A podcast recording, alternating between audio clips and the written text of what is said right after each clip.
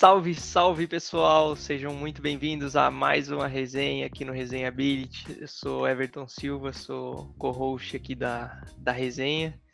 Junto comigo temos o nosso in, inesquecível, inabalável, inseparável Alan Santana. E aí?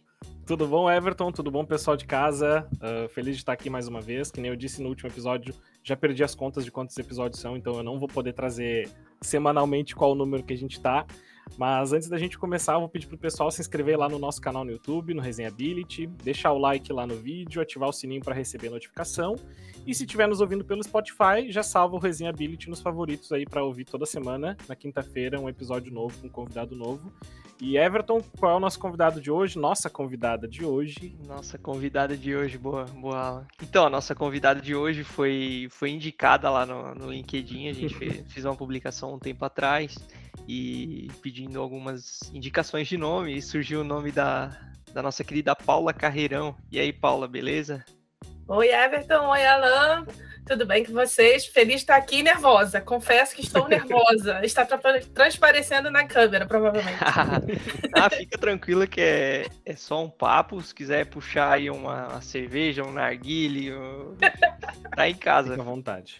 Pensa que tá na, no bar da frente da, da firma e estamos trocando uma ideia aqui depois do, do expediente. Que é basicamente o que a gente está fazendo, né? É, literalmente. Acabei de sair do expediente mesmo. É. Boa. Ah, show de bola, seja, seja muito bem-vinda. É, bom, tu tem uma, uma carreira aí bem, bem vasta. É, eu, eu já, a gente já trocou ideia em, em, outros momentos, a gente já conversou, teve um, uns bentes há um tempo atrás. É, e eu sei que tu trabalha há muito tempo nessa área de, de hotelaria, né? Hoje está na, na Suite, né? Isso, isso. Então, é, tentando resumir a minha vida profissional, que não é curta, porque eu mudei de carreira três vezes, assim, então já só isso já tinha muita coisa.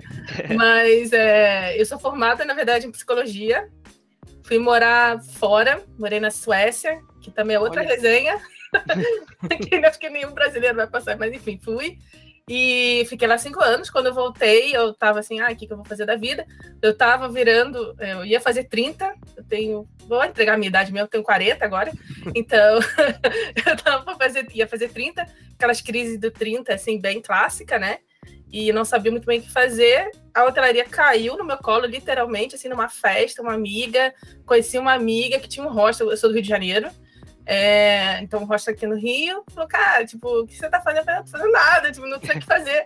Ela assim, ah, então, tem uma amiga minha que tá precisando de um. É, de uma. Como é que diz? Uma pessoa que fique ali na recepção, recepcionista, uhum. é, que fale inglês. Ah, tá, vou, né? Tipo, vou, mas pensando assim, ah, vou ficar um pouco até ela resolver minha vida. E acabou que eu fiquei sete anos, assim, né? Na hotelaria, gostei. E então entrei como entrei no hostel como como recepcionista, fui crescendo, aí eu queria sair do Rio, foi aí que eu vim para Floripa. Hoje em dia eu moro em Floripa, vim ser gerente de um hotel aqui em Floripa. Tô falando aqui, mas eu tô no Rio, tô, tô bem assim, meio esquizofrênica já, mas tudo bem. é que nesse exato momento eu tô no Rio. Mas é enfim. Um pulo, né? é, é. Aí eu vou, fui morar em Floripa sendo é, gerente de hotel. E aí, isso aqui, cara, me cansou muito a vida de hoteleira. É, eu gosto muito de hospitalidade, mas a vida de hoteleira é, é puxada, assim, é 24 né, por 7, como falam no inglês, mas assim, todo dia, toda hora. E, enfim, eu falei, ah, isso não é qualidade de vida e tal, o que que eu vou... Aí veio outra crise, né, o que que eu vou fazer de novo a missão, né, dois a missão. Aí eu já tava com 37. Aí eu falei, cara, eu sou muito doida de mudar, né, porque assim, bem, bem mal, tava né, bem ali como gerente, né, eu falei, não, mas enfim, dinheiro não é tudo, apesar de ser muito importante. Aí eu, como em Floripa, é startup, né? Aí eu descobri que existia uma coisa chamada startup que eu nem sabia que existia, né? Sou de outra geração aí, então falei, cara, que que é isso, né? Uma das empresas que eu até tentei na época foi a RD, confesso aqui. Cheguei até a terceira etapa de CS, que eu me meti de CS. Assim, assim, eu queria entrar na startup, mas não sabia o que, que eu ia fazer, né? Tipo, o que, que, eu, que, que eu tenho a oferecer para startup? Aí eu falei, bom, vai ser pelo atendimento, alguma coisa assim, né? Aí fiz, tentei entrar pelo CS e acabei fazendo também junto com a Ask Suite, que é a empresa que eu estou no momento. É, ao paralelo a isso, eu comecei a me encantar por marketing de conteúdo, que é o que eu faço atualmente. Também muito pela é, RD e, e pela Rock, enfim, fui vendo que na minha época também de, de faculdade nem existia. E aí eu fui para a ESC, entrei fazendo é, seleção para CS, fui contratada como vendedora, e aí depois de um ano fui para marketing. Então é e agora Conhece estou... a empresa inteira, né? Só falta ter produto. Né? Não, sim. Ainda Os processos que... seletivos de cada setor, tu sabe também, né? Pô, sei, exatamente, sei exatamente. E, tipo, e é bem legal é, é, o processo da Ask Suite, porque, assim, é uma empresa que, quando eu entrei, eu era, foi a quinta CLT, né? Então, pequena, estava começando, eu tô já, vai fazer três anos, e a gente, né, escalou ali. Então, agora a gente já tem, sei lá, 70 pessoas, então é bem legal, assim, acompanhar assim, eu acho um privilégio poder acompanhar uma empresa pequena se transformar em grande e se transformar em internacional, que é o meu foco, né? Assim, eu trabalho com marketing internacional. Então, é bem é bem especial para mim, assim, tem um apego bem grande. Ah, show de bola. Eu lembro que quando tu foi fazer um bench lá na RD, eu acho que foi, foi tu e o CEO da empresa até na época, eu acho. Eu Tava... acho que eu acho que foi, talvez tenha sido a outra Paula, porque tinha uma outra Paula antes de mim, original. Eu não cheguei a fazer bench direto no, na RD. E a empresa fez, mas eu acho que quando fez, talvez, eu não sei se eu já estava no marketing ou não, então não me lembro. Cara, eu, eu lembro, sei... eu lembro que eu, eu tive conversa contigo, não lembro. Mas eu acho que a gente teve conversa na CAT. Talvez tenha sido na CAT. Ah, pode ser. Pode é. ser. É que o ambiente é meio parecido ali. É. Né? Eu, eu, tô com a mesinha na, na cabeça, talvez seja uma daquelas mesinhas da CAT, não a da, a da. É. Eu acho que é o mesmo arquiteto que, que projetou. é Fez um pacote ali. Tem um arquiteto das startups que tá fazendo fortuna lá em Floripa, certo? Cara, mas, mas vamos Vamos voltar um pouquinho aí na a fita, nessa história toda. O que você foi fazer lá na Suécia? Pegar, não, eu poderia... pegar um lá? Pois é, né? Então, eu poderia inventar aqui uma história mirabolante, mas serei sincera, que sempre sou. Fui por causa de amor, né? Porque, assim, não é, não acho que não, não é muito comum a pessoa do Rio de Janeiro sair para o norte da Suécia, né? Pois é. é. Não é, não é, vamos, né? Então, assim, eu namorava, né, eu, é, um sueco na época, e aí eu fiquei lá, a gente terminou o relacionamento, mas eu já estava lá, enfim, já estava lá há anos. Mas tu conheceu aí, ele aqui no Brasil? Conheci no Brasil. É, se fosse Isso. hoje em dia e tu me dissesse que foi pelo Tinder, eu ia dizer que teu raio tava muito grande. pra pegar assim. Cara, mas ó. é. Mas é, é, a gente ficou muito no, no, no, no, digital, quer dizer, porque ele foi pro Rio também é, passar o ano novo, né? Então, curto, assim, período curto, mas enfim. Aí eu fui para lá e ficava nessa coisa, mas só que voltar para Suécia, assim, só se eu fosse realmente milionária, né? Não Sim. tem como, não é uma coisa que tinha, tinha que meio que decidir, né? O que, que, a gente ia fazer. Aí quando eu me formei, eu só esperei me formar e fui para lá, fui lá para o norte, onde a temperatura no inverno é menos norte 20. Da Suécia, pensa no frio que é. não, assim, o choque, vocês não estão entendendo. Porque, né, de novo, Rio de Janeiro, é, verão ano inteiro, aquela coisa. Eu fui em fevereiro, que é a época que é mais quente aqui, né? No Rio. E é mais fria lá. Então eu lembro perfeitamente da minha cara, olhando. Assim, de Havaiana lá no aeroporto. Não, não, assim, eu dentro do apartamento. E aí, olhando assim a janela, cara, uma friaca, assim, que né, não dá. Não, assim, impossível. E não tinha ninguém, obviamente que não tem ninguém. Né? Quem é que vai ficar passeando? Aí eu olhava assim, eu lembro perguntando pra ele assim, cara, como é que eu vou conhecer gente aqui? Tipo, o que que faz? Como é que vai fazer? Porque eu cheguei lá sem emprego, sei lá, tipo, eu ia ficar em casa. Não Sim. vai rolar, né? Foi, foi um choque já, já bem no primeiro dia, assim. Mas eu gostei bastante, viu? Eu, eu gosto muito de frio. Então, no frio não é, todo mundo acha que o frio que é que pesa. O que pesa é a escuridão a escuridão é brabo. No inverno você quase não vê o sol. Isso mexe com você. Isso foi, foi ruim. Foi, foi bem difícil. Ficou quanto tempo lá? É, eu, eu ia perguntar também o que que, tu, o que que tu trabalhou lá, quanto tempo que tu ficou? Fiquei quase cinco anos. É, no início, bastante, é. Eu também sou uma das poucas que deve falar sueco, brasileiro fala sueco. Assim, quando eu encontro alguém, fala, nossa, como é que você sabe isso? Enfim, mas não adianta nada pra minha vida aqui, mas ok. É, não, é, um não, é, um, não é uma língua mundial, assim, que tu, nossa, uma propaganda ou é. um filme, ah, ele disse isso no filme. Normalmente não é em sueco. É, exato. Mas é, quando eu cheguei lá, eu tinha acabado de me informar, como eu falei, só que assim como no Brasil, você tem que ter o tipo CRP de lá, né, de psicologia. E isso foi um processo muito demorado, burocrático. Acho que eu fui a primeira psicóloga do Brasil, não sei, porque eles me mandavam o tempo inteiro assim: ah, mas esse curso aqui, o que, que é que você estudou para ver se batia? Então, cara, eu trabalhei de várias coisas lá até uh, os primeiros anos, acho que o mais exótico, assim, que eu jamais pensei. Eu trabalhei de, de dealer num, num cassino. E assim, eu lembro, meu, né, eu falando para meus pais, meus pais apavorados, porque aqui nem é proibido, né? Sempre, minha filha tá, foi para Minha Suécia, filha tá fazendo o jogo do bicho na Suécia. tá num caça-níquel lá. Isso. Acho que foi o mais exótico, assim. Aí depois eu comecei a dar aula de português, por incrível que pareça. Nossa. Tinha gente interessada. Tinha, não, gente, no norte da Suécia tinha grupo de capoeira. Isso é uma coisa Olha. que eu também achei, assim, bizarro. Então, aí fiquei dando aula, foi, eu gostei bastante dessa parte, até que eu falei, cara, eu não aguento mais tal. Aí eu comecei a trabalhar como assistente de psicóloga no hospital psiquiátrico. E aí também foi outra, outra resenha, porque você lidar com um paciente psicótico numa língua que não é tua, que nem, ainda nem é. era tão fluente, era bem, bem maluco. era bem assim. É, era bem interessante. Que louco! É muito louco. Não, e assim, na, também teve uma vez, assim, logo no início, eu falava já, mas, cara, uma coisa é se falar, outra coisa é o dia a dia e tal, né? E aí, os pacientes psicóticos, eles, quando estão em surto, eles realmente falam coisas que não fazem sentido. E eu não sabia se eles não estavam fazendo sentido ou se era eu que não entendia. Ou era pra ti. Pra ti, pra ti, no começo, nada fazia sentido. Todo mundo era louco. Todo mundo era louco. Aí, mas isso era bom, assim, porque daí eu meio que perguntava pra eles, assim, né?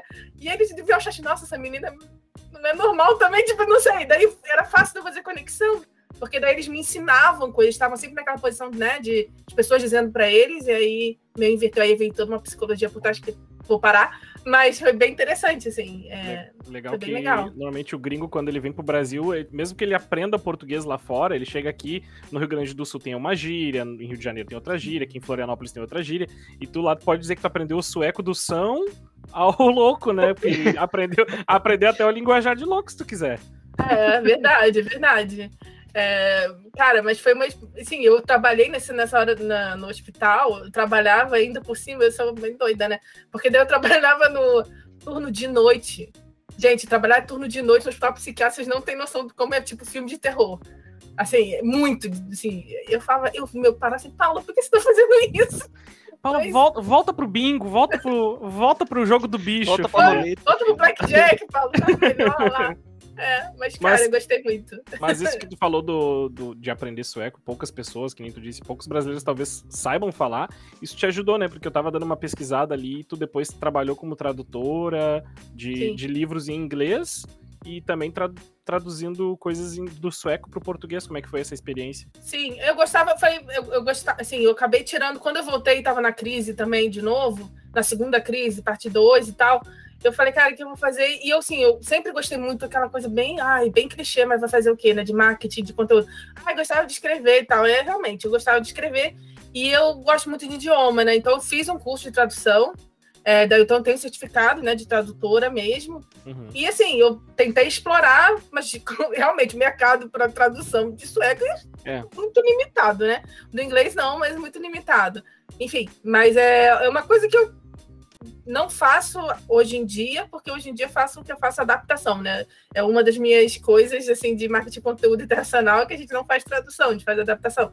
Mas, com certeza, assim, no final, eu acho, onde eu tô agora, tudo fez sentido, apesar de não parecer, né? Tá parecendo uma resenha bem é, desconexa, mas para mim tudo faz sentido onde eu tô agora. Eu consigo usar tudo que eu aprendi, sabe? Então. Sim. Que é. massa. É chegou a, a atuar na, na, tua área de, de estudo ali nessa área da psicologia no, no Brasil também ou só lá? Cara, muito pouco. Em clínica particular. Aí, aí era um outro, um outro viés, em clínica particular e também em hospital, mas não psiquiátrico, hospital é, normal, né? Um paciente queimado, gente. Cada coisa nada a ver, né? Enfim, vou falando alto e é que eu me dou conta.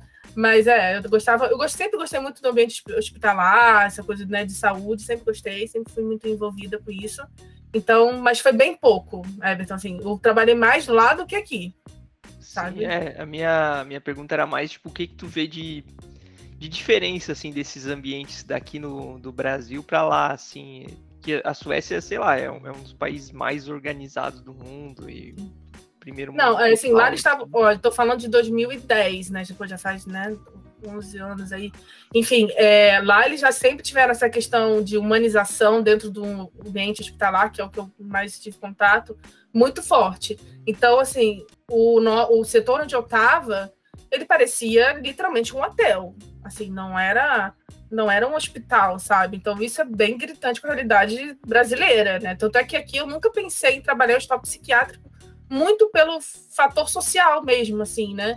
É, que envolve. E lá não, lá já tinha toda essa preocupação, tem preocupação de realmente de inserção da pessoa na sociedade, ou reinserção, né? Tem um trabalho muito forte com assistente social. Aqui ainda não sei, né, gente? Estou falando também de novo, 10 anos atrás, talvez tenha até progredido e eu estou falando besteira. Mas quando, na época que eu trabalhava, ainda era bem atrasado aqui, né? Era muito medicação, enfim, e, e sem assistência nenhuma, né? Então eu não, não sentia vontade de trabalhar aqui na época. É que quando falou hospital psiquiátrico na Suécia, eu fiquei até pensando neles, tipo, sei lá, tomando um chazinho, ouvindo música clássica e Mas, o surto deles, sei lá, era não botar a xícara no pires, assim, botar fora. Não, não, não. Assim, é, o ambiente é mais ou menos esse, porque tem uma área, tinha uma área, né, de cozinha, que é todo mundo, onde todo mundo realmente convivia, e cada um tinha o seu quarto individual, né? Então, assim, era mais ou menos que a gente botava música, tem televisão, tinha quarta televisão lá, enfim. Então, um pouquinho é, é, certo. Só que o surto é surto. Surto de, de, depende do, do, do, país.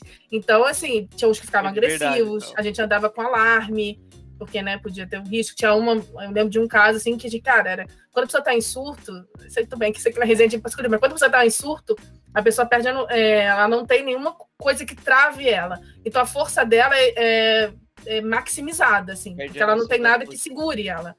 Então eu lembro uma menina, tinha 17 anos, eu juro pra vocês, eram quatro adultos, eu inclusive, cada um segurando, assim, um, um cada um braço, um dos membros dela, para ela parar de, de atacar a gente, assim, porque ela tava completamente descontrolada. E lá eles não gostam de medicar tanto. Uhum. Então, assim, todo tem todo um. É bem diferente a abordagem. Foi um dos momentos mais difíceis ali, para mim, inclusive, de experiência é bem, bem, bem complicado. Mas surto é surto, independe de, independente do país, aí o bicho pega. Ah, é, eu, eu, imaginava que era meio diferente, que o brasileiro é meio porra louca, né? Então, é. Mas é. Surto brasileiro era mais louco, porque o brasileiro normal já é meio louco, né? Então... É. A gente é mais barulhento, né, que eles chamam, assim, e isso fica bem nítido, assim, até quando você vai, quando, a primeira vez que eu fui num restaurante lá, eu lembro perfeitamente que eu perguntei assim pro, né, pro meu ex, falava assim, cara, eu posso rir? Porque assim, todo mundo assim, falando assim, sabe? E eu sou também, eu falo, rio, assim, e eu me senti constrangida, sabe? Porque todo mundo era muito quieto. Ao mesmo tempo que quando a mãe dele, eu lembro, quando veio pra cá na churrascaria, vocês não têm noção. Porque ela ficou completamente virou. Ela assim, apavorada. Ela assim, cara, eu não tô aguentando, tipo, tá me dando nervoso. Tipo, começou até umas crises, assim, porque primeiro que a carne não parava e ela não sabia dizer não, eles têm essa coisa. Então não sabia dizer não. Aí eu falava, não, você não precisa comer, não, mas tá vindo. A única e aí... que comia o cupim que a, a, carne rejeitada da churrascaria era ela, porque era ela, ela não Sim, sim. Eu só vi o prato dela. E aí, inclusive, eu ficar nervosa, porque só vi o prato dela enchendo. E eu vendo que ela estava nitidamente incomodada. E ela, assim, e, e, o barulho e tudo. Gente, aquilo ali pra ela, ela nunca mais voltou numa churrascaria. Imagina, imagina, se tu leva ela no Outback e é dia de aniversário de alguém, que daí o pessoal vem todos os garçons pra volta dela cantar. Ela, ela nunca mais voltava pra cá. No aniversário dela, né? No aniversário dela, cantar pra ela. Ó, vou dizer que nessa essa coisa de cantar no, no restaurante, até eu que não sou uma pessoa tão tímida, é. não curto, cara. Eu Imagina muito... eles. Mas... fica aquela vergonha ali ali. Fica, ah, fica. Batendo Mas... colherinha. Mas assim, é engraçado, é engraçado, eu acho assim, eu sei que nem todo mundo tem possibilidade, mas eu sempre falo para quem tem possibilidade, cara, vive um pouco fora do Brasil, se puder, porque assim, você volta com outra cabeça, você, você começa a questionar coisas que você não questionaria se você tivesse só no teu país, coisas que você acha que são naturais não são, e enfim, assim, para mim mesmo assim, chegou numa uma hora eu até poderia ter ficado, mas para mim ali na balança eu quis voltar para ficar perto da família e tal. Tenho amigos que até hoje moram fora, tem amigos que voltaram. E é engraçado assim, a volta, ninguém fala da volta, porque a volta tu tem que se readaptar. E assim, você fica nessa coisa na imagem, uma, uma imagem romântica da tua casa, que quando você volta, Acaba cara. rapidinho. É, e assim, você mudou, né? Assim, não só as, co- as coisas aqui mudaram, porque a vida continua sem você, obviamente, mas você mudou. E aí tu, você começa a estranhar muita coisa, assim. É meio. É uma coisa que eu jamais ti- tinha pensado, né? Eu tive que viver parar pra pensar. E aí encontrei outras pessoas eh, que também moraram fora e que eu tava achando que eu era uma ingrata, né? Tipo, pô, voltei, tô aqui achando tudo uma droga e tal. E aí eu vi que eu não estava só nesse sentimento, assim, que é... tem ali uns meses ali para você se readaptar ao teu Não, país, o que é Às bem. vezes, louco. às vezes eu vou pra casa da- do meu- dos meus pais, que é no Rio Grande do Sul, agora eu tô morando em Florianópolis, mas eu sou de lá. E eu faço, sei lá, uma semana lá na casa deles e eu já, já é totalmente outro ambiente, sabe? Porque fica, sei lá, dois, três meses sem, sem ir e tu já estranha. Eu imagino tu que morou anos em outro país, que é totalmente outra cultura, porque querendo ou não, aqui no Rio Grande do Sul e Santa Catarina é perto, então algumas coisas não mudam. Mas eu imagino como é que foi realmente esse, esse baque de voltar pra cá, voltar pro Brasil, deve ser. É uma É. questão de adaptação, é como se estivesse de novo se mudando pra outro país, pra uma cultura que tu não conhecia, digamos assim. É, exato. Então, até que eu ainda fiquei indo voltando umas três vezes até decidir, Uhum. sabe? Que eu ficava aqui uns meses aí pra lá. Aí ficar, eu achava, eu cheguei num ponto que eu falei, cara, eu nunca vou ser feliz. Porque quando eu tô lá, eu ah, quero, ah, eu quero Brasil. Aí vem pra cá, ah, eu quero CS. Aí, sabe? Aí eu tive que dar um corte, assim, falar, não, é aqui que eu quero, que senão eu ia ficar nessa eterno. Mas é uma coisa que ninguém, acho que poucas pessoas pensam quando falam, todo mundo fala, né, quero morar fora, quero morar fora. Sim. Enfim. É, É. Um, outro, um outro convidado nosso, o Eric, ele, ele fez um intercâmbio cultural pra fora também. E aí perguntaram até pra ele se ele queria ir pra uma família que, que sabia parte do, do português. Ele disse: Não, eu quero. Foi pra Itália, né, Everton? Itália. E aí ele falou que queria, não, eu quero ir, eu quero vivenciar isso, eu quero a cultura deles, aprender a cultura deles. E hoje ele tem um, um contato com a família dele de lá, com a irmã dele de lá. Eu acho que isso é, é legal tu ir, e tu viver a cultura de lá mesmo, sabe? E claro, se tu vai para os Estados Unidos, tu vai encontrar muito brasileiro. Agora, se tu vai pra, pra Suécia, eu acredito que tu não encontre tanto brasileiro, uma Não. porque as pessoas estão dentro de casa morrendo de frio, e outra porque não é assim todo mundo, nossa, hoje eu quero, vou juntar dinheiro para viajar para Escandinávia. É. Exatamente. Exato. Tinha um ensinando capoeira, pelo menos. É, Tinha, e o cara era da. Gente, vocês não estão você tá entendendo meu choque. Quando alguém me disse, aí eu fui lá ver, né, pra conferir. Aquela que assim, tem que ver pra acreditar. Que eu falei, não, não pode ser. Numa cidadezinha do norte da Suécia, não pode ser. E tinha, cara, o cara vinha, ele vinha três meses por ano, uma coisa assim, é da Bahia, e tinha lá os. Não, aí não, para. A primeira, aí eu fui ver, né? Aí tá, obviamente falaram ela é brasileira. O que, É. que fizeram? Paula, joga capoeira. Nunca joguei capoeira na vida. Paula, toca um pandeiro ou para. um birimbau. Não, mas não é todo brasileiro que sabe Cara, fazer isso. Foi uma das coisas mais constrangedoras da minha vida. Eu juro pra vocês. Porque daí eu só sabia fazer aquele gingadozinho, aquele, assim, fingindo, né? E aí- Eles querendo que eu fizesse meia lua. Eu, dá uma meia lua, uma estrelinha. Cara, eu, eu, que tô do Brasil, que nunca saí daqui, eu não sei dar uma estrelinha. Ai, paguei mico. Paguei mico. Aí todo mundo olhando, assim, tinha, tinha umas crianças, sabe? Devia ter achado que essa menina Eles não, realmente... eles não queriam que tu sambasse também, porque. Ah, sempre, toda festa. Porque toda lá, festa. lá fora, lá fora, tu tem que saber, tu tem que fazer É. a caipirinha e tu tem que sambar. No caso, eu não É. sei, eu só sei fazer a caipirinha, não sei sambar, então eu passaria vergonha. Pô, mas a cachaça lá na Suécia, naquela época, era tipo uns 80 reais. Eu falei, eu me recuso a pagar. E era 51, tipo assim, sabe? Uma das mais baratas. Eu Nossa. falei, não vou pagar isso. Não, me recuso como brasileira a compactuar com isso. Ah, Mas, mas se é, o Brasil fosse frio desse jeito, tu ia ver que a 51 também não ia ser barata, não. é. Se fosse frio sempre assim. Mas você sabe que lá, não- provavelmente vocês não sabem, mas lá eles fazem vodka em casa, né? Proibido. Tipo assim, eu não tive coragem de experimentar nenhuma, porque falaram tanto que era proibido, não sei Trabalhar o no quê. cassino, ok. Mas Mas lá agora, também, fazer, não, mas aí é- fazer é legal. em casa, não. Essa vodka que tu fez aí no porão, eu não tomo, não. É, eu ficava só no que lá é barato absolute, né? Porque é de lá, então era tipo 51 deles, assim, eu tava. Vodka, vodka sueca pra eles é só vodka, né? É, exatamente, né? É, exatamente. E eles têm um álcool lá, que quase ninguém sabe também, que é tipo a cachaça deles, que, cara, é tipo 52% de álcool. É muito forte o troço. Muito forte. Pra nós Chama é a mesma coisa que mesma coisa que tomar um Zulu no, no gargalo. o Everton talvez não pegou a referência. Zulu é uma marca de, de álcool puro. Não, de álcool 70%. Não peguei. talvez não seja tão, tão popular tão aqui popular. na minha região. É, talvez só eu conheça. Cooperálcool. É. Cooperal... Isso, Cooperálcool. Tá, vamos substituir por isso. Depois no corte, no corte é onde eu vou falar Zulu, tu bota Cooperálcool. E daí volta pro, pro papo. Eu, eu vou botar por escrito na tela. e bota as risadas no fundo. É... Ah, cara. Eu, até esses tempos eu tava vendo. Um, não lembro quem que me mandou no, no WhatsApp um, um, negócio da Suécia. Até já vou perguntar se tu chegou a ter contato aí, que é um, um peixe enlatado que eles comem aí, que é tipo um peixe cheiro... podre. Isso. Tem um exatamente. cheiro horrível. É bem, é bem, típico do norte, onde eu tava, exatamente. Então eles fazem muita festa de verão. E aí você tem que comer esse. Tem que comer, não, né? Tipo, é a tradição deles comerem o peixe. Eu nunca comi, não consegui, porque eu não conseguia passar do cheiro. Assim, não.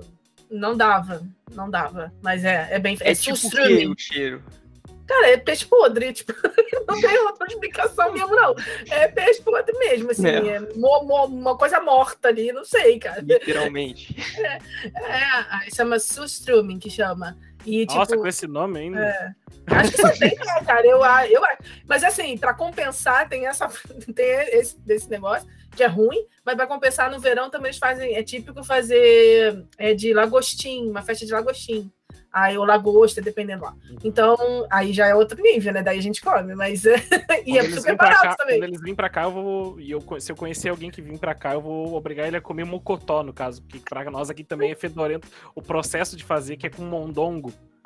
É o nossa, mondongo, mocotó, depende. É uma, é uma carne, é um bucho. Nossa, é uma coisa muito. Que ah, é bucho? É a dobradinha? Isso, chamam de dobradinha também. Exato. É, o, o processo de, de cozinhar é, é, horrível. É. Cara, mas é uma delícia a dobradinha. Ah, deve, deve ser mesmo. Esse peixe também tu, deve tu ser muito bom. Dobradinha? Não, eu, eu, é a mesma coisa que ela. Eu, a minha barreira é o cheiro. Minha mãe é. tá cozinhando aquilo lá, fedendo a casa inteira. Eu digo, é não. É bom. Mas de mas comidas eu... exóticas, assim, ó, lá que eu comi, que acho que poucos brasileiros, eu posso botar isso no meu currículo, né? Poucos brasileiros devem ter comido. Comi carne de alce, que é muito ruim. Nossa. É tipo bem dura, horrível. E o que eu gostei foi carne de rena. Aí é, é boa. Parece é, mais um bife. que acha que rena e alce é tudo a mesma é. coisa. É. Primeiro é, tem isso. É, exato. Um é bom pra comer. E se alguma não. criança tá nos ouvindo, sabe que o Papai Noel perdeu um dos seus, puxa trenó por causa Mas dela. o trenó meio de lado nesse Natal. Sabe o Rudolf? Pois então. Ai, Mar maravilhoso, delicioso, macia a carne do Rudolf. O outro lado não é tão bom. Ai, gente, agora, vou ter, agora que eu vou pedir pra cortar isso aí, porque agora eu me senti mal agora. Ai, que massa. Muito bom. E como que tu foi parar na, na psicologia? Tu era uma coisa que tu gostava já antes? Foi. Ah, mais ou menos, não. A vida foi direcionando. Como você pode ver, as coisas da minha vida não são tão planejadas assim, né? Oh, é... Tem uma palavra tua que é o multipotencialista, yeah. que acho que explica mesmo essa, essa é. ida para cada lado, né? Para cada vez um lado. Exatamente, cara, eu me achei muito quando eu achei esse termo, inclusive, depois eu explico, mas, é, cara, psicologia foi muito, sendo bem honesta mesmo, sincerona, meu pai é médico e eu sempre falei desde pequena que eu ia ser médica. Chegou perto do vestibular, eu falei, cara, eu não quero ser médica. Eu comecei a entender assim a vida que também, né, é puxada e tal. E pô, eu não... falei, cara, isso não é para mim, assim. Eu coisa de meu pai é cirurgião. Eu falei, não tem nada a ver com isso, coitado do meu pai, agora já superou, mas ficou. Porque assim, somos três irmãos, eu era a única que falava desde pequena que ia ser. Então, tipo, ah. eu sou caçula. Então, assim, ele tava assim, cara, vai ser ela, sabe, tadinho. Aí tá, aí eu falei, tá, não quero isso, mas como eu falei, já mencionei, eu gosto muito de coisa de hospital, saúde, enfim. E aí fui começando a ver outras possibilidades ali, né, que meio que falavam com medicina. E aí psicologia foi, um, foi uma delas que eu gostei. Conheci mais a psicologia, não conhecia tanto da área antes de entrar, foi bem assim, ah, acho que acho que eu tenho a ver com isso. Fiz, passei e realmente gostei, assim, tanto e acho que me ajuda para tudo, né? Inclusive para marketing. Então, é, não me arrependo nem um pouco de ter feito, é, mas assim, eu gostava muito da parte clínica é, e da parte hospitalar sem ser psiquiátrica, exceto lá na Suécia. Mas, enfim, é uma, é uma coisa que eu gosto de ler até hoje, só que eu já vejo, olho, eu leio com outros olhos, né? Vendo outras coisas. Mas não, não foi muito planejado, não posso falar nada desde pequena, não Não foi. Foi tipo lá para os 16 anos, sei lá, uma coisa assim que falou: não, não vou fazer medicina, o que, que eu posso fazer? E aí vim, fui para psicologia. Algum problema de ver sangue, alguma coisa assim? Não, não... não, não pior é que não. Porque, então, ó, você vai entender a decepção do meu pai, porque eu até ia, quando ele fazia alguns procedimentos no, no consultório, eu já via até cirurgia. Então, assim, não, não era. Eu sabia que eu não ia ser cirurgiã porque eu sou muito estabanada. Eu ia com certeza matar alguém, assim. De, de verdade, eu não consigo. E assim, tudo que é, tudo assim, muito manual, eu sou muito ruim, assim, muito ruim. Então eu já sabia que nesse ponto eu já ia decepcionar, porque cirurgião não ia ser. Mas eu achava que clínica, ok, pode ser. E aí fiquei nessa, me enganando aí alguns bons anos que eu queria ser. e aí só que chegou na hora, eu falei, não, pai, desculpa, mas não vai rolar. E aí ele, bem como um bom médico daquela época, e vamos falar que eu estou em 2000, né? Na medicina ainda não estava ainda muito dentro da, do hospital, né? Uhum. Hospital normal.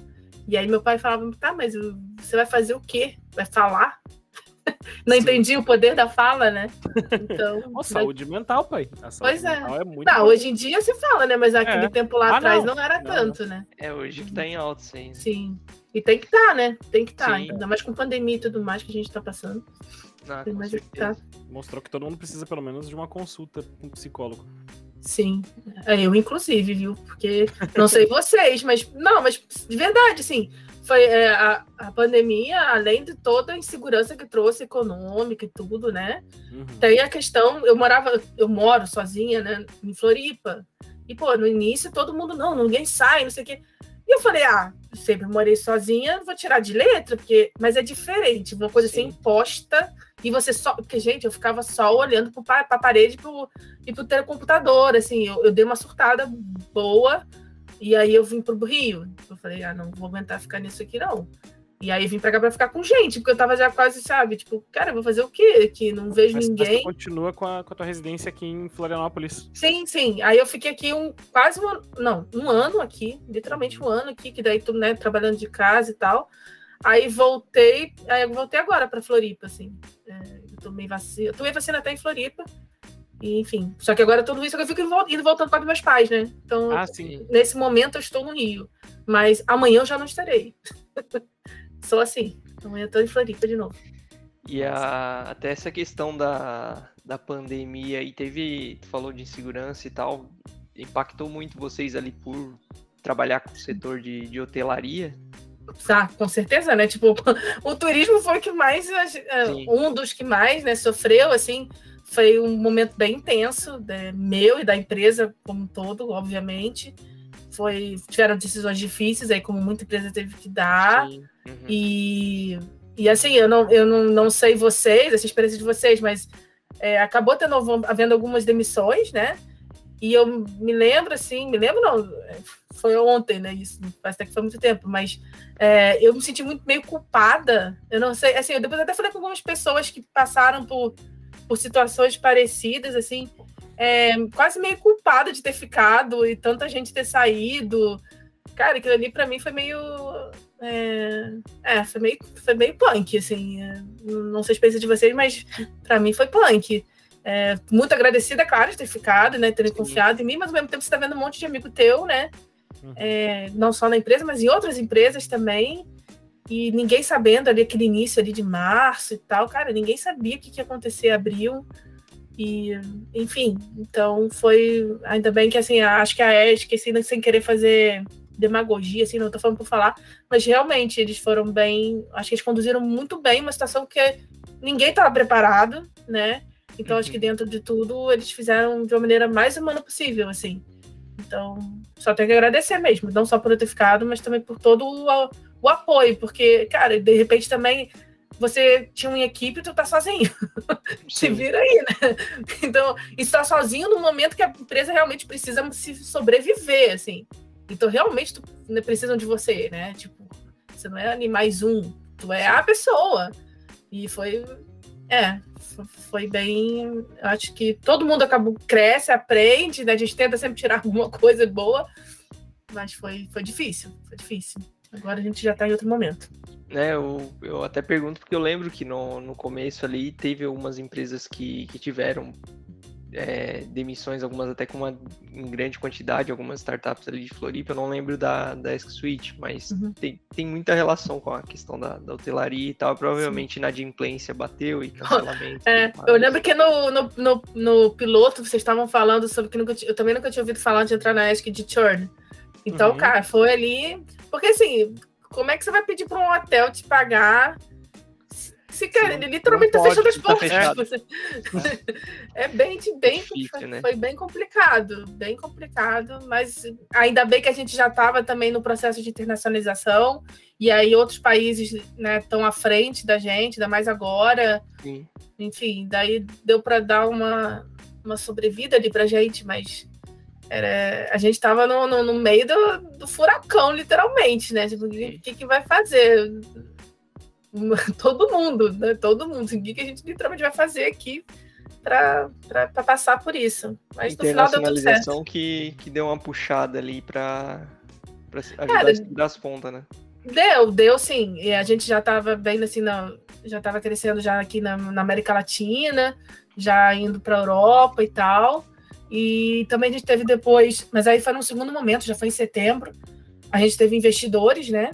Uhum. E aí que também, obviamente, é, né, daí foi o nosso confirmação de que tá, a gente vai realmente sobreviver e agora a gente vai crescer. Não só sobreviver, mas vai crescer. Tanto é que agora a gente já, acho que a gente já voltou o número de funcionários que a gente tinha, eu acho, já nem sei mais, porque tanta gente ali entrando e no, e no, no digital a gente perde um pouco, né? Eu sinto um pouco falta, confesso.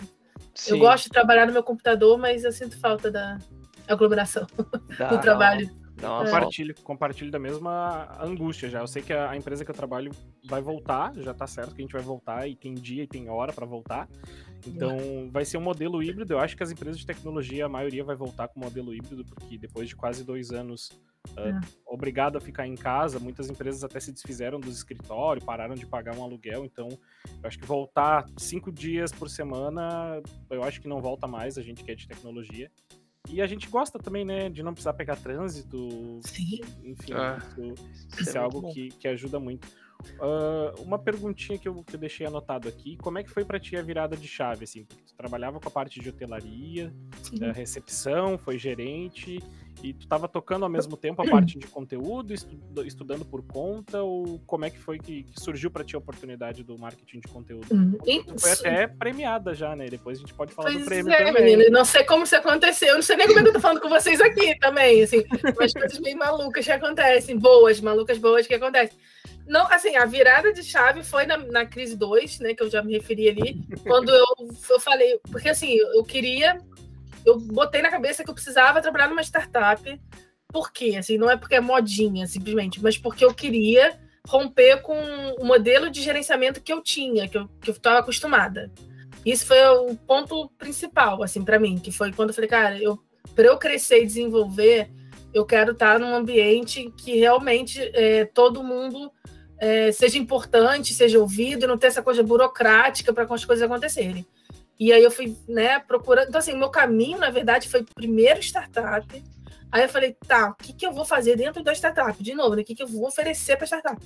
E aí, como eu entrei em contato com startups como a RD e também com, com a Rock, e aí eu comecei a ver que existia uma coisa chamada conteúdo, marketing de conteúdo, falei, cara, acho que isso aí combina muito não só com o que eu gosto, mas com essa coisa de eu gostar de vários assuntos no marketing de conteúdo, eu brinco, né? Porque assim, eu posso falar de várias coisas, de vários. Então, essa minha inquietude ela é saciada, sabe, no, no marketing de conteúdo. Uhum. Eu já sempre gostei daquela coisa clichê mesmo de escrever. Então eu falei, ah, eu acho que é por aí. Só que, cara, quem que ia me contratar? Eu com 37 anos, nunca, eu não tinha formação em marketing, não, nunca tinha trabalhado com marketing. E vá, oi, tudo bem, então me chama aí. É difícil, né? Então eu fui para a ESC, como eu falei, entrei como vendedora, porque daí eles podiam aproveitar e eu, e eu aproveitar, é, que eu era persona, né? Eu era o cliente, já fui o gerente de, de hotel, e fui, fui fazendo frila por fora, inclusive para a ESC. E, e sempre assim, desde o primeiro momento, né, desde a primeira da contratação, eu falei: olha, o meu, eu estou entrando aqui porque eu acredito em vocês, gosto de startup, gosto do produto, Mas, assim, meu objetivo final é marketing de conteúdo. Ah, a gente não tem vaga para o marketing agora. Você pode entrar como vendedor e tal, e vamos ver o que acontece. Eu falei, então, assim, eles apostaram e eu também. Uhum. E graças a Deus deu tudo certo. Quando, como, quando a Ed começou a crescer, né, antes da pandemia, ele, e começou a realmente ter, porque só tinham, é, a, só tinham duas estagiárias ali, e o Rodrigo, que é o CEO, que fazia o marketing.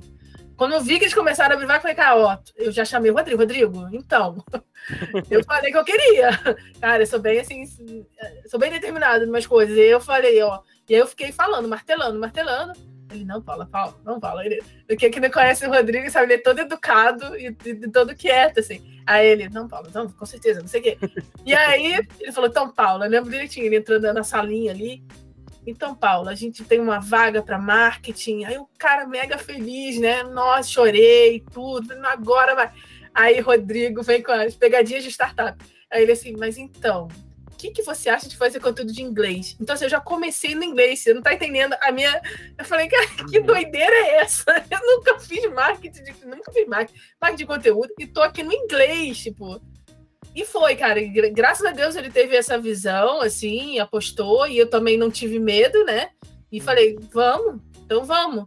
E foi combinando tudo ali, como eu te falei, assim, é, no marketing de conteúdo eu consigo usar psicologia, consigo usar a hospitalidade, óbvio, né? E eu falo, sei para quem que eu tô falando, pelo menos do Brasil, mas aí o internacional tive que fazer toda uma pesquisa, a gente vai vendo, descobrindo, né, que não é a mesma coisa e o poder usar coisa de tradução. Enfim, para mim fez muito sentido estar onde eu tô agora. É, mesmo não tendo planejado, acho que se tivesse planejado não tinha dado tão certo, de verdade, assim. Sim. Eu gosto muito do que eu faço. E aí fui descobrir que tem outros tipos de, de conteúdo, né? Porque a gente ficava muito blog post. Então hoje em dia eu faço web, né? Eu adoro conversar, como vocês podem ver. E aí, cara, eu falo com umas pessoas que, dos Estados Unidos que eu jamais imaginei, assim, tipo, e muita cara de pau, de verdade. Assim, no início eu ficava muito, ai, vou pedir pro fulaninho que ganhou o prêmio falar comigo, será que ele vai falar? Ah, eu descobri que assim, a maioria das pessoas são, são legais. E se ele não puder, ele vai falar, cara, eu não posso. E, e fui, fui tentando. E também quando você vai entrando no ciclo ali, né? Tipo, você vai conseguindo um, é mais fácil conseguir o outro, vai indo, vai indo, vai indo. Um vai indicando o outro, quando vem é. uma bola de neve já tá tudo encaminhado. É. E, e, esse, querendo ou não, esse resultado te trouxe no top 50 influenciadores em hospitalidade de 2021. Como assim? Que prêmio Também não é sei. Eu que prêmio é esse? Como é que chegou para ti essa informação? Chegou eu marcação no LinkedIn, assim. Aí eu juro que eu achei assim, ai, ó, sendo de novo, né, bem honesta, aquela assim, Quer vender coisa. Não, eu pensei assim, pô, ai, que horror, mas vou falar. Eu pensei, cara, deve ser um instituto pequeno, né? Tipo, assim, de verdade. Eu falei, ah, quem sabe o que, eu tô fazendo aqui no Brasil? Tipo, né? Assim, não sei. Aí fui olhando, né? Daí fui investigando. Aí fui vendo, pô, no LinkedIn tinha, sei lá, acho que, sei lá, mais de 20 mil seguidores. Aí fui vendo que é um instituto respeitado, sabe? Tipo assim. Aí, assim, cara, as pessoas que eu entrevistei também estão nessa lista. Uhum. Aí foi, eu falei, não, assim, até hoje eu não sei como que chegaram no meu nome, assim, não, não me explicaram. É, mas eu sei que eu fui a única da América Latina, ali da América do Sul, é, a estar tá na lista. Eles fazem uma, é um instituto é, internacional, mas eles são muito. É, a base deles é os Estados Unidos, então eles fazem uma lista de Estados Unidos e fazem uma lista internacional. Uhum. E também tem gente dos Estados Unidos que está nas duas ali. E da América do Sul, como eu falei, também tá Falei, cara, quem sou eu na fila do pão, assim, né? Mas só fiquei feliz, agradeci e tal. E agora vai ter um evento deles, né, em novembro. É, e aí eu vou falar, vai ser meu speakers lá, então é surreal, assim, de verdade, é, é muito surreal que a virada que aconteceu na minha vida é, de dois anos para cá, que é quando eu tô no marketing de conteúdo, jamais imaginei, assim, de verdade. Então, e assim, e, no, no, e no estágio, assim, vamos ser, né, vocês, vocês são garotos aí, eu tô com 40, e num estágio, assim, mais avançado, digamos assim, não, não é exatamente né, o estereótipo, sei lá, enfim, é, que as pessoas imaginam. Nem eu imaginei que eu ia mudar de, de carreira aos 37. Tipo, uhum. É uma coisa arriscada. E, e, graças a Deus deu certo, né? Estamos aqui. É, que que tu... Tu, foi, tu foi humilde também, né? Porque tu botou no top 50, mas pelo que eu vi, tu tá ali do 40 pra baixo. Não vou dizer qual é a oposição, mas tá não, do 40 não, pra baixo. É, não, não, mas sendo, não, mas ali naquela, naquele negócio ali, eu acho que tá em. Ah, sendo, vamos lá, vamos ser justos. alfabética? Tá ordem alfabética, é. Tá, acho tá. que eles não botam assim, pra não ficar essa. É. Merecia essa, uma né? posição Puta. pra cima, mais umas posições pra cima, tá? Mas o que que tu acha que das coisas que tu, tu vem fazendo no, no marketing ali, né, Suite e tudo mais, o que, que tu acha que vem dando essa projeção na, na tua carreira para receber prêmio e convites e tudo mais? É que assim, eu sou, eu acho que eu me tornei assim muito embaixadora da hospitalidade. É, porque, obviamente, eu faço conteúdo para hoteleiro, né? Tipo, né? Meu, meu público-alvo é esse e tal. Então, é, eu acho que é uma combinação de. Acho que eles viram, perceberam né, que eu estava em contato com, como eu falei, com grandes pessoas que são respeitadas ali no meio. É, conseguiu, consigo, a gente consegue o marketing todo, não só sou eu, tá todo mundo ali me ajudando, tudo, a gente tá todo mundo junto, porque eu sozinha não faria um webinar, não ia conseguir, eu sozinha não ia conseguir nem botar o podcast no Spotify, provavelmente. Eu fico sempre brincando assim, mas é verdade, assim, é, tem, tem toda uma equipe ali, não, não, não só sou eu. Mas acaba sendo né, meio que a, a, cara, né? Porque, assim, quando. Tá, foi o Rodrigo também que falou. Não, Paulo, depois que ele me botou para escrever inglês, ele vem de novo. Então, Paulo, esse então Paulo é tradicional. Então, Paulo, eu, ah, lá vem, Rodrigo. Eu já falo assim, lá vem, Rodrigo que você acha de fazer um web? Eu falei, Rodrigo, tá louco, vou ter que falar inglês ao vivo. Pô, tudo bem que eu falo bem, né? Mas, cara, não ao vivo ali, né? eu falei, Jesus. No português já dá um. Já dá, negócio. você já tá nervosa aqui, imagina. É. E assim, eu sempre fico nervosa, mas eu me divirto muito, assim, como eu tô com vocês, assim, tipo, eu sempre fico nervosa primeiros, sei lá, dois minutos. Depois eu, eu meio que esqueço que tô gravando o que é bom e ruim, né? Sim. Porque às vezes a gente, a gente, fala demais, né? Teve um que eu falei no webinar, que eu soltei um. Não, porque hoje em dia as pessoas escolhem. Gente, como gente dos Estados Unidos, tá? Então, hoje em dia as pessoas escolhem hotel como Tinder.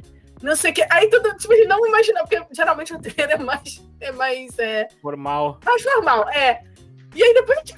Eu fiquei, aí eu fiquei zoando, né? O pessoal ficou me zoando, óbvio, né? Eu falei, entreguei que eu sou solteira, que estou no Tinder, que faço uma comparação com o Tinder, né? No meio de web, né? Mas assim, então é pro bem e pro mal, né? Que eu sou, que eu falo. Mas acho que foi isso, acho que foram as conexões, assim, é uma coisa que eu realmente acho que eu faço bem. São as, marketing é conexão, né? De, de várias formas. E eu acho que eu consigo isso tanto em parceria também com outras empresas, eu consigo circular, quanto com os hoteleiros e tal. Então, não é. sei, eu acho que não tem, muito, não tem muito brasileiro que consegue fazer, pelo menos dentro do nicho da hotelaria, fazer internacional, ainda mais de inglês. Né? É, então... e, algo que eu acho que te, te, ajudou bastante, que te alavancou, é que, cara, tu conhece o teu cliente, porque tu trabalhou lá. Então, Sim. quem diria, né, que a pessoa começou lá como recepcionista, um dia é. ia estar tá ganhando prêmio para fazer conteúdo para rede hoteleira. Então é algo que, que, realmente. Querendo ou não, tu falou que tu, faz várias coisas, vai de um lugar para o outro, mas, cara, do, da recepção para o hotel, tu tá fazendo conteúdo para hotelaria. Então tu continua nessa, nessa, base e tá sendo premiada por isso e reconhecida. Isso é muito, muito legal. E sim, e sim, e de novo, sem querer puxar saco, eu não, nem preciso disso. Mas assim, é, eu realmente acredito no produto, porque o produto é, eu lembro, eu, eu, falei isso na entrevista, acho que foi por isso que apostaram em mim, apesar de não ter experiência nenhuma de CE, de vendedor e nada. Que eu falei, cara, tipo, se eu tivesse um chat, de verdade, se eu tivesse um chatbot no meu WhatsApp quando eu era gerente, porque tu fica o dia inteiro naquele troço, Sim. cara. O dia inteiro. Então, assim, aí, a gente fala, aí o Rodrigo, aí o Rodrigo também fez, ele falou: o que, que você acha de ser vendedora?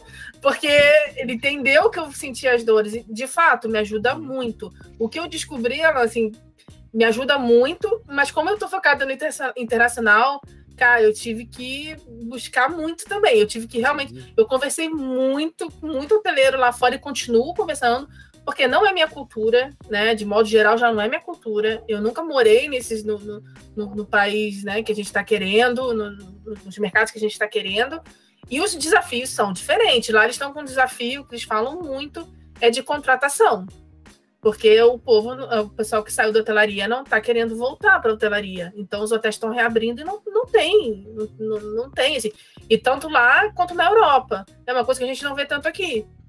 Então, assim, se eu não tiver muito antenada, assim, muito ligada e, e, e realmente participando desses eventos, para mim é bom também, não só para projeção da ESC ou minha, mas é porque eu vejo o que, que as pessoas estão falando, né? Já que eu não estou lá, é a forma de eu, de eu saber, assim. Sim. Porque é bem desafiador você fazer, vocês devem saber, claro, mas é bem desafiador fazer é, conteúdo internacional, ainda mais quando tu não é. Assim, tem pessoas que acham que nem é, ah, será que é possível? Eu mesmo duvidei, sabe? Eu falei, cara, como é que eu vou fazer isso aqui? Como é que eu vou me conectar com uma coisa que eu não sei, assim? Uhum. Mas tu tem que, cara, tu tem que mergulhar o melhor que você pode. E é isso que eu tento fazer todos os dias, assim. E, é, em que países com a, que... com a Erika a gente falou disso, né? Também a Erika falou é. isso do, da dificuldade que é tu fazer marketing para um país e não, não ter um conhecimento local, não, não ter vivenciado aquilo ali. E, e, quando tu tem alguém mesmo, tipo, ah, não é você que, que já morou lá, que já foi lá, mas tem alguém da equipe que, é, que era local, coisa do tipo, ajuda muito a ter muito. essa. Sim. A gente, faz, a gente faz muito guest blog também, que me ajuda bastante até para escalar, né? Porque a gente ainda não é uma equipe assim tão grande. E eu faço muita, pô, com marketing, né? Marketing, é, parceria mesmo com empresas de lá, que daí, né, eu ganho ali o conhecimento deles, assim. É, então, é uma forma de você e contornando até tu não ter a estrada, pelo menos, né? Então foi assim que a gente fez e tá dando certo. E aí, o Alan, desculpa te interromper aquela Não, não, eu ia, eu ia perguntar para quais países, já que tu faz. Tu disse que tem alguns que vocês estão buscando, mas para quais países, já que tu já faz conteúdo, que tu teve que, que fazer isso de ir atrás, de conversar com rede hoteleira e, e buscar Sim. aprender, porque realmente é outra cultura, é outro país que tu, às vezes tu nem foi, nem viajou para lá, não sabe nem é. como é que é e para quais lugares que tu faz? Ah, o primeiro já come... tudo começa mais difícil, né? Comecei fazendo internacional em inglês para os Estados Unidos. Então, assim, eu falei, Rodrigo, você quer que eu me enlouqueça? O que, que você quer que eu faça? Eu desista? Como que é? E não, mas, mas de verdade, né? Os Estados Unidos é bem difícil de entrar, acho que em várias indústrias, não só a, no... a que eu tô, Sim. mas de qualquer coisa. E então, é, os Estados Unidos é o nosso grande desafio, sempre, sempre foi. A gente já tem cliente lá. Mas assim, a gente foi percebendo que lá você é muito brand, foi muito brand awareness primeiros um ano e meio, assim, porque eles são americanos, de conversando com outros americanos, né? Uhum. Ah, só vão fazer negócio contigo quando verem pelo menos o teu nome rodando em coisas assim importantes, mas seis vezes é a média. Putz, então a gente começou a correr atrás de prêmio, né? E, e essas, esses webinars, essas coisas também ajudaram bastante, né? Uhum. E, e, de novo, relacionamento com o hoteleiro americano a minha rede lá no LinkedIn, vários, né? E, conver e converso mesmo, tipo assim, pergunto, cara, como é que é a central de reservas aí que eu não tô entendendo, sabe? E eles, sei lá, ele, eu sempre tive a sorte, não sei, enfim, de sempre serem muito receptivos na parte de conteúdo. Acho que é diferente um approach de um vendedor, né? No conteúdo, acho que no marketing a gente tem essa coisa. E agora a gente está muito para UK, assim gente está muito inclinado para o UK. É. A gente também, a gente também faz assim, mas aí não sou eu que faço diretamente, eu só meio que eu ajudo, né, na, na, na no planejamento, mas eu, eu não escrevo espanhol, não falo espanhol, eu falo sueco, mas não falo espanhol. É essas ironias da vida. É. Então, é, a gente a gente é muito forte no, no, México e na América do Sul de um modo geral. E aí a gente tem, mas a gente trabalha de outra forma e não sou eu, né, diretamente, uhum. assim, só na parte do, do planejamento, né, mas da execução e tal, não sou tão eu, assim. Então, Massa. É. Antes que, que a gente perca aqui a, o fio da meada, eu lembro que tu, fala, tu e o Alan estavam falando ali da multipotencialidade, é isso? Isso. O que, o que, que é? Nunca vi nem comi, eu só ouço falar. É. Cara, é um termo que eu, eu descobri também num, num blog post, num, num post, não blog post não, num post do LinkedIn, é, há uns três anos atrás, mais ou menos, porque eu, eu me sentia muito frustrada assim, ao mesmo tempo que eu gosto de mudar, você sente uma frustração? Você, cara, o que, que tem errado comigo? Não é possível. Porque parece que eu meio que fico entediada, sei lá, né? Eu, tipo, não tava entendendo o que eu, né, que, que eu era, como é que eu me senti e tal. E aí eu descobri esse termo, que foi uma americana, que eu vou ficar devendo o nome, mas é Emily, o sobrenome dela, que é super difícil, eu vou ficar devendo o nome para vocês. Que e ela que cunhou esse, essa, sei lá, esse perfil e fala o seguinte: que não é só você.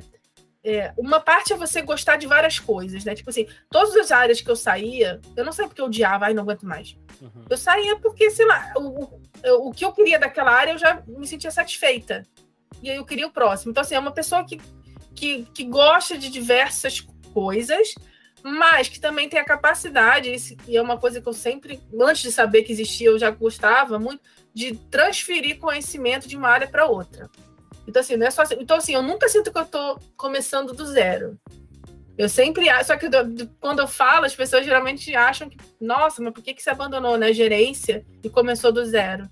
E eu sempre tento deixar isso bem claro. Fora, né? Mas não é um tempo jogado fora. Aquele conhecimento é. que tu tem vai ficar contigo eternamente, né? Sim, e assim, eu falo isso muito para alguns amigos meus que às vezes estão insatisfeitos e querem mudar. E sempre, quem quer mudar de carreira, fala muito isso. Pô, mas como é que eu vou. Até eu pensei, né, quando eu fui pro marketing de conteúdo e tal. Eu falei, não, mas eu tenho bagagem, eu tenho. Eu posso não, não ter feito, né, marketing em si, mas, cara, eu tenho um conhecimento que com certeza pode ser aplicado ali. Então, você conseguir ver essas conexões de diferentes assuntos e você ser uma pessoa inquieta, assim, sabe? Uma pessoa. E, e, nisso, por isso que eu falo que eu tô muito feliz no marketing de conteúdo especificamente, porque, cara, tu pode. Eu, sim, eu falo sobre a telaria, mas eu às vezes falo de liderança. Aí eu, sabe, estudo liderança. Aí eu falo sobre, sei lá, gestão de sistemas hoteleiros. Aí já é outra. Então, essa minha vontade de mudar, eu consigo muito dentro do marketing. Para mim, sim, funcionou muito bem. Como multipotencial, assim, funcionou muito bem, assim. É, e eu acho que assim, eu fico. Por que, que eu, eu tô há três anos na ESC? Eu acho que a conexão é muito mais. Não é, é pela área, mas também muito mais pela empresa, sabe? E pelo esse modo. Porque eles me deram, eles me deram essa chance. Né? Eu mudei de área e eles me dão liberdade. Então, assim, é, fica difícil para uma pessoa como eu ficar como eu estava na hotelaria, que era uma coisa assim, linear, e fazendo aquilo o tempo todo. E para para mim, né, no meu caso, não me chegou uma hora que, que eu é, não consigo dizer de outro jeito, mas parece que eu tava entediada, assim, é, não sei, infeliz, né? Mais do mesmo ali, né? É, apesar que na hotelaria você tem um contato com o cliente que é ótimo, né? Que aí acontecem situações imprevistas, mas quando você vai crescendo e vai sendo gerente, aí já não é tanto, Sim. né? É, é, meio que tu perde o que tu gostava, assim, é meio louco. Então, é, aí eu fui que não era mais para mim. Mas, e o bom é que o, o teu mudar, no caso, de mudar de área, mudar de, de cargo em si, não é um, um mudar deixar para trás, né? Mudar agregar, tu tá agregando tudo isso aqui, né? Não, as experiências que tu teve até, até aqui estão te ajudando um monte nessa parte de marketing de conteúdo, falar sobre liderança, então é agregar, é basicamente agregar as coisas que, que tu vivenciou pro, pra tua carreira hoje. Vou te dizer que uma coisa que eu gostava bastante, assim, no processo seletivo ninguém gosta né, de ficar passando, ninguém gosta de estar procurando emprego. Mas eu gostava muito, para mim era desafiador escrever, por exemplo, eu escrevi, né, para essas empresas que eu tentei lá atrás, eu ficava tentando fazer a lógica dentro do caos, assim. Para mim foi muito bom, foi quase que uma autoanálise, porque daí eu tive que fazer, cara, para essa empresa X querer falar comigo, né, que teoricamente não entendo nada da área, uhum. como é que eu vou mostrar que o que eu passei faz sentido para o que eles querem? Então, isso para mim, cara, vou dizer que fazia, já havia aquelas cartinhas lá que tem gente que não gosta. Eu adorava. Foi, fazia, fazia testamentos, claro, assim, e, e para mim era uma terapia, que daí eu fui vendo, cara, não, realmente, posso usar aqui, é, posso fazer, sabe? Isso aqui agrega para cá, isso aqui pra cá, e, e vai fazendo sentido. Dá para até fazer um curso sobre como escrever essas cartinhas aí para aplicação Cara, muito, de vaga, amigos... muita gente odeia isso aí. É verdade. Não, muito amigo meu pede para eu fazer, né? E aquela coisa do, do LinkedIn também, eles gostam, mas assim, cara, é muito pessoal. Eu posso até. Eu, eu sou muito dessa, né? Assim, eu, eu, não, eu não gosto de fazer coisa para os outros, literalmente, de escrito. Porque acho que tu perde justamente quem você é, porque eu não sou você, Sim, né? né? Então, eu sempre falo, tá, eu faço, mas aí tu muda o teu estilo. Porque não faz, eu... tu apaga tudo e escreve de novo. tu pega só a ideia da montagem do texto. é, porque eu, eu, eu, Paula, né? Eu pô, verem no meu, na biografia, eu gosto de ficar brincando, gosto de fazer associação, uhum. gosto de ficar usando letra de música, adoro fazer paródia. Então, assim, é outra. É, é outra, outro estilo, né? Ah, boa. Já Legal. emendando então essas coisas que tu, tu gosta aí e tal, hum. é, compartilha com a gente, até a gente já tá no, no final aqui da, do episódio, compartilha uhum. com a gente aí para finalizar coisas alguma coisa sobre você que, que a gente não, não encontra aqui no LinkedIn, que a gente encontrou Suécia, encontramos hotelaria, encontramos o prêmio. O prêmio. O que que tem alguma coisa tua aí que a gente não, batendo aqui não vai achar nunca? É difícil porque eu já entreguei um monte de coisa que você não acha ali, né? Essa pergunta foi meio, foi meio meio injusta. Ah, mas deve ter mais alguma coisinha aí. Às vezes um hobby. Tem... Qualquer, coisa, é. qualquer coisa te puxa um, como, tu falou que, como tu falou que gosta de processo seletivo, que animal que seria e por quê? Ah, é. Putz, é. Olha que dessa psicóloga eu não, é, não gostava dessa coisa, não. Confesso é. que essas dinâmicas assim eu não curto, não. Pronto, eu gosto de psicólogo me odeio. Mas eu não gostava muito, não. Cara, eu vou dizer assim, eu poderia. eu tô botando a dúvida se eu conto alguma história de hotel ou se eu conto. Não, eu vou contar uma coisa de, de marketing, porque assim, eu sou do, né, 40 anos, então eu sou pré-internet, né? Então tem muita parte da minha vida que não está na internet, graças ao bom Deus. Eu não nasci com essas coisas. Mas a primeira vez que eu saí numa mídia escrita, né? Que era um jornal escrito do bairro, isso ninguém acha. É, foi o quê? Eu moro. Tá, eu moro aqui no Rio, e aí onde eu moro tinha antes. Era uma floresta, assim, bem perto, era, era cercado por floresta. E aí começaram a construir os outros prédios, então foram desmatando, obviamente. Uhum. E os, os animais começaram o quê? A migrar, né? Eles não têm mais onde morar. Só que não eram animais assim, fofinhos, né? Não era aquela coisa Disney, assim, né? Oh, que legal o animal que fala. Não. Começou a entrar muito gambá. Eu tinha uns 9 anos e eu ainda achava, de novo, a, a, Disney na minha cabeça, eu achava que aqueles gambás lindos, né? Os gambazinhos segurar teu vestido. É, exatamente. Limpar a casa, limpar a casa. Arrumar é, tipo, meio Cinderela. E também que aqueles rabos lindos, né? Que tinha uma coisa, faixa branca e tal. E minha mãe me avisando, ó, oh, minha filha, não é bem assim e tal. Falei, não, é um mas. É, eu achava, ah, mas eu queria ver e tal, não sei o quê. Isso aí começou a dar muito problema nesses gambás. Eles, de fato, não só estavam, tipo, visitando a gente, mas começaram a invadir os, os, os apartamentos, inclusive o meu. Então a gente tinha, na época, dois passarinhos, um belo dia eles não estavam mais que o gambá comeu, assim. Nossa, juro, comeu. E aí já começou a meio, trauma, meio traumático, né? Aí no dia seguinte, meu pai resolveu que ele ia prender o gambá. E ele escutou que ele tinha que. Existe essa expressão, pelo menos no Rio, bêbado como gambá. E ele uhum. escutou que se você desse vinho pro gambá ia adiantar. Cara, era meu pai na varanda, minha mãe fechando com uma bacia de, olha, uma bacia de vinho e um gambá do lado, assim. meu pai querendo que o gambá bebesse o vinho. Nada, não adiantou. O gambá foi, olhou pro meu pai, nem deu bola, graças ainda a Deus. Ainda bem que teu pai, teu pai leva as coisas no pé da letra, ainda bem que ele nunca tentou fazer um pé de moleque, alguma coisa do tipo. É, né? Porque, né? É, mas, mas, mas, disseram que eles de fato gostam, tá? E só naquele momento, pô, com meu aquele pai. Ali, aquele, ali não né? gosta, aquele ali tava dirigindo. É que ele, ele tava dirigindo. de vinho tinto, ele gosta de vinho branco. É, era vinho é, branco. sei lá. Aí tá, o Aí na terceira noite que vem a minha, a minha aparição. Porque veio. Isso tá acontecendo no meu apartamento, tá acontecendo em todos os apartamentos. Não sei quem falou com não sei quem do Globo, do bairro do Globo, não sei o que lá, na sessão. Vieram uns, uns, uns jornalistas para entrevistar essa coisa que estava acontecendo, que era grande acontecimento. Para entrevistar aí... o gambá bêbado. Só que o que acontece? O... Não tinha sabe se é o mesmo gambá ou não, não tem como saber. Mas enfim, de dia, uma pessoa que vinha aqui é, ajudar a gente, né, para fazer a faxina e tal, a diarista, ela abriu a, dis a dispensa e achou o gambá lá dentro. E aí ela gritou, obviamente, né? E a minha mãe não sabia o que fazer com o gambá dentro de casa. Aí tá, o gambá tava dentro de casa. E sabia o que falar? Coitada, a mulher, no instinto, pegou a, a vassoura e deu paulada no, no gambá. Meu Deus, ativistas vão, vão matar. Mas assim, no instinto de sobrevivência da, da, da pessoa. E o gambá realmente, de fato, faleceu. E aí, coisa de corredor, rádio corredor do, do condomínio, chegou nos, chegou nos jornalistas. Os jornalistas subiram e queriam ver o gambá, né? Obviamente. Queria a foto do gambá morto. A né? foto do gambá, um dos gambás que estavam causando tudo isso.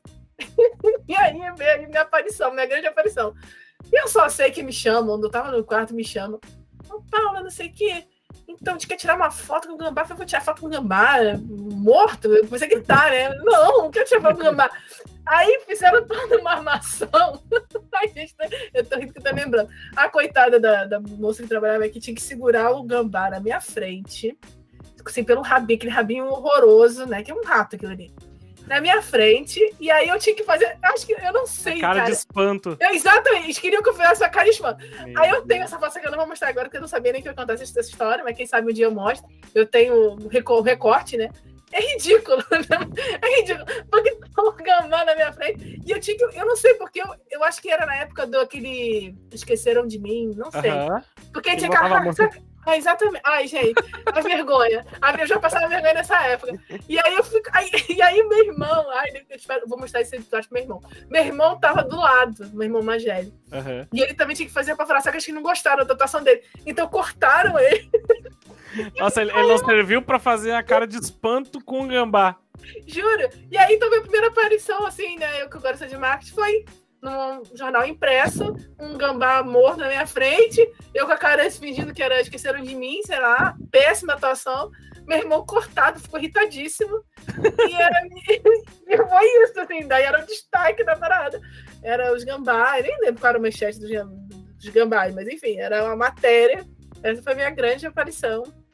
É, como, nas mídias, já que a gente nas tá mídias, falando de primeira aparição nas mídias aos 9 anos. E hoje é. essa foto é usada nas propagandas da Polishop, né? Tipo, cansado de gambás na sua casa. Cara, deve... ah, não é porque eu acho que não tem digitalizado, assim, de verdade. Eu acho que não, nem, nunca nem tentei achar. Tá em banco de imagem, né? Tipo, é, sei lá, daqueles que vai na biblioteca, assim, né? Aqueles antigos, assim, deve ser coisa dessa. Mas eu tenho, minha mãe tem, né? Cortada. Qualquer dia desse eu recupero essa preciosidade. Boa, boa. Não, a história, a história é muito boa. Obrigado por, por compartilhar. Se puder depois compartilhar o recorte da, da foto, manda pra é. gente. A gente posta lá no. Quando for editar o vídeo, eu boto lá a, a, a ceninha. Não, eu fiquei 40 anos, de... não, 40 anos não, mas quase, né, 30, alguma coisa, escondendo essa foto. Não vou agora eu botar essa foto no... Ah, mas tem pouquinha gente acompanhando ainda. É, por enquanto tem pouquinha gente. É umas 3, 4 pessoas, só. Tá vou ver se eu acho, vou ver se eu acho. A hora que bombar, eu tiro. É. Tô brincando, não vou tirar. ah, Paula, é. brigadão pela, pela tua participação aí, foi bem, bem bacana esse papo, bem bacana conhecer tua, tua história e tua trajetória. Quem vê, como é que é aquela frase? Quem vê, não sei o que, não vê, quem, corre. Quem vê cara não vê corre. É, quem vê cara não Quem vê close não vê, não vê corre, eu acho que era. É. Enfim, quem vê stories não vê corre, né? Hoje é, exato. E tem bastante corre legal aí, experiência na, na Suécia várias áreas, então bem, bem bacana esse papo. Lutou capoeira, a pessoa que lutou capoeira foi a pessoa mais Tentou? longe a lutar capoeira. Não, ela foi a pessoa mais longe a, a jogar capoeira. Tá sem vergonha, né? Pessoas vão na Bahia, lá, né? Pessoas vão na Bahia, ela disse: "Não, fui, lutei capoeira na Suécia".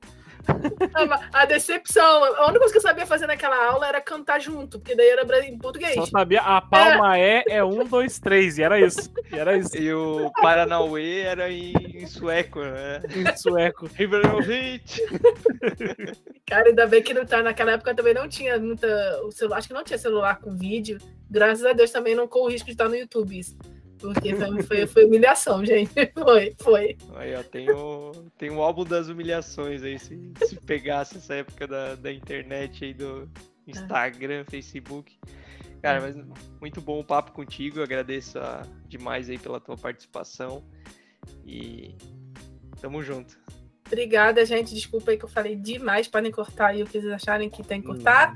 E obrigada. Um... 10 minutos o episódio só. eu tô brincando.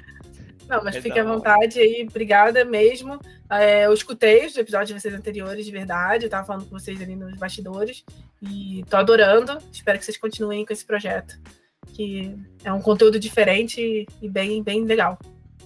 Beleza, Paulo, obrigado. Valeu pela, pelas histórias, foi muito massa. E, e a, gente, a gente imagina que tem ainda histórias pendentes e a gente, a gente marca mais pra frente mais uma conversa para continuar. E, e quem sabe, né, agora que tu que tá morando em Floripa, quem sabe quando as coisas voltarem ao mais possível normal, a gente consiga fazer um papo presencial, é. aí sim, tomando uma cerveja e, e vendo de fato a foto. Vendo os gambá Tomando vodka, né, por favor. Beber que nem uns gambá. que agora a gente descobriu que é perigoso isso aí da tua casa. Mas enfim, valeu pelo papo e, e foi muito massa. E quinta-feira que vem já tá, já tá no ar essa conversa. Obrigada, gente. É, de novo, muito legal foi muito legal para mim também o papo e estou muito feliz de estar falando com vocês aqui. Uma outra experiência surreal da minha vida para botar no, no meu livrinho. Vai pra lista. Vai pra, pra lista. lista. Valeu. E Falei... obrigado para quem está acompanhando a gente aqui também, né?